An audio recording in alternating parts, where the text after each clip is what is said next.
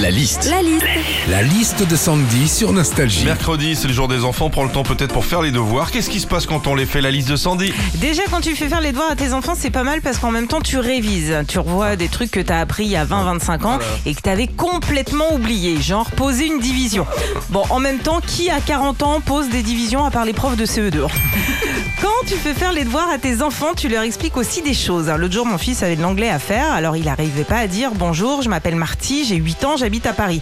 Là, je lui dis, bah, tu dis hello, I am Marty, I am 8 years old and I am live in Paris.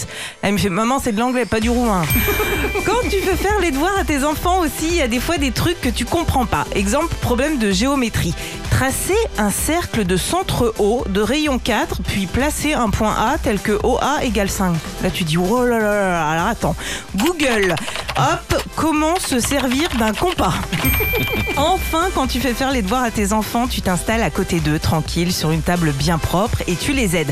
Bon, ça c'est quand t'as le temps, hein, parce que dans la vraie vie, tu leur fais faire les devoirs dans la cuisine pendant que t'es en train de faire à manger, de débarrasser le lave au milieu des épluchures de salade. Retrouvez Philippe et Sandy, 6h, 9h sur Nostalgie. Nostalgie.